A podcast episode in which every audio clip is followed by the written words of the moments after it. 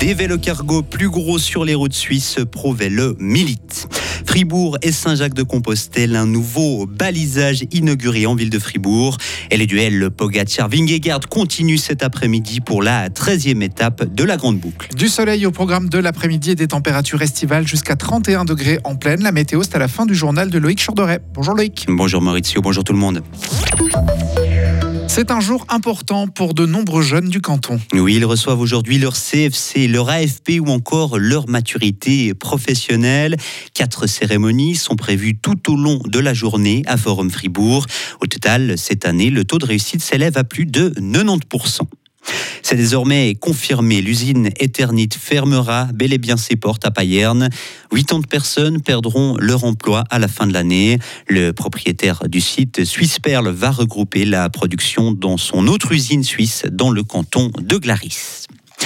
La nouvelle halle multisport de Corminboeuf mise à l'enquête aujourd'hui. Ce projet comprend aussi une nouvelle salle pour les sociétés. Un assainissement de la salle de sport existante est aussi prévu. Coût total 11 millions de francs et les travaux devraient débuter courant mars ou avril 2024 et se terminer pour la rentrée 2026. L'aérodrome de Payerne inaugure, lui, aujourd'hui, le plus grand simulateur du monde. Il permettra de former du personnel professionnel, mais aussi des soldats de milice, de l'armée. La structure compte en fait trois simulateurs d'incendie, un pour les avions de combat, un pour ceux de transport et enfin un pour les hélicoptères. Le public pourra venir les découvrir de près aujourd'hui entre 17h et 19h. Des vélos cargo plus lourds et plus larges. C'est ce que souhaite ProVelo. L'objectif, c'est de favoriser ces véhicules pour transporter notamment ses enfants ou des marchandises. Pour l'heure, la loi limite leur poids à 200 kg et leur largeur à 1 mètre. Ce n'est pas suffisant pour l'association.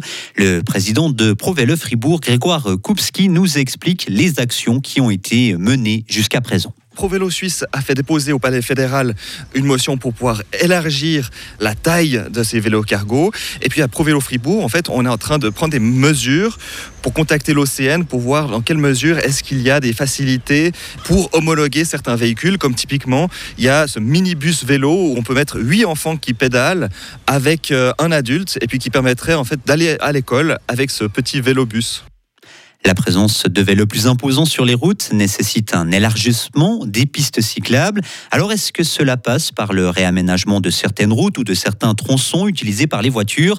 La réponse de Pierre-Olivier Nobst, le conseiller communal de la ville de Fribourg en charge de la mobilité. Bon, il faut voir les choses un petit peu différemment. Chaque fois qu'une personne valide va en bus, à vélo, euh, en public bike, à pied ou une combinaison de ses moyens, il laisse 10 mètres carrés d'espace sur la chaussée pour celle et celui qui en a impérativement besoin parce qu'il est âgé parce qu'il est blessé, parce qu'il peut pas se mouvoir, parce qu'il est à mobilité réduite. Donc, il faut euh, éviter de faire un combat entre les différents modes de transport. Chaque fois qu'une personne valide choisit autre chose que la voiture, libère de l'espace pour les automobilistes qui en ont véritablement besoin. Et c'est ça la réalité.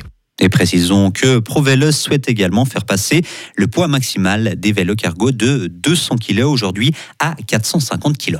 Les pèlerins de Saint-Jacques de Compostelle guidés par de nouvelles coquilles à Fribourg. Oui, les différentes plaques de la ville qui montrent le chemin de la route vers Compostelle ont été remplacées il y a un mois par de belles plaques de bronze ornées d'une coquille Saint-Jacques. En tout, ce sont 35 plaques qui ont été scellées. Un projet initié par l'association des Amis de Compostelle. Laurent Dietrich, vice-syndic de Fribourg, nous explique les raisons de ce nouveau balisage. Il y a deux parties principales, je dirais. La première, c'est que c'est un très beau symbole.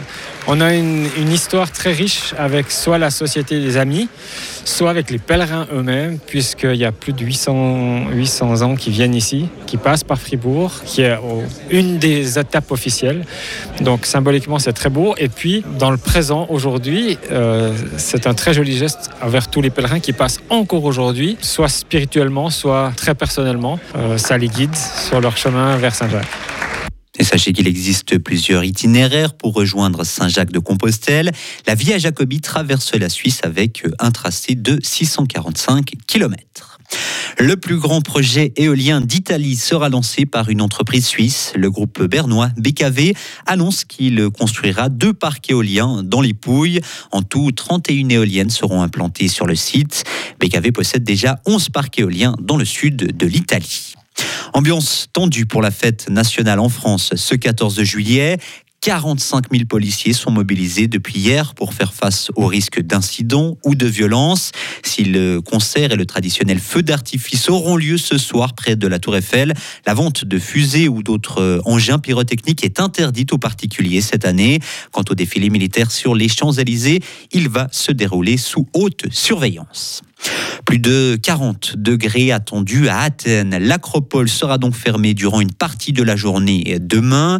L'annonce a été faite par la ministre grecque de la Culture avec l'objectif de protéger les travailleurs mais aussi les visiteurs du site.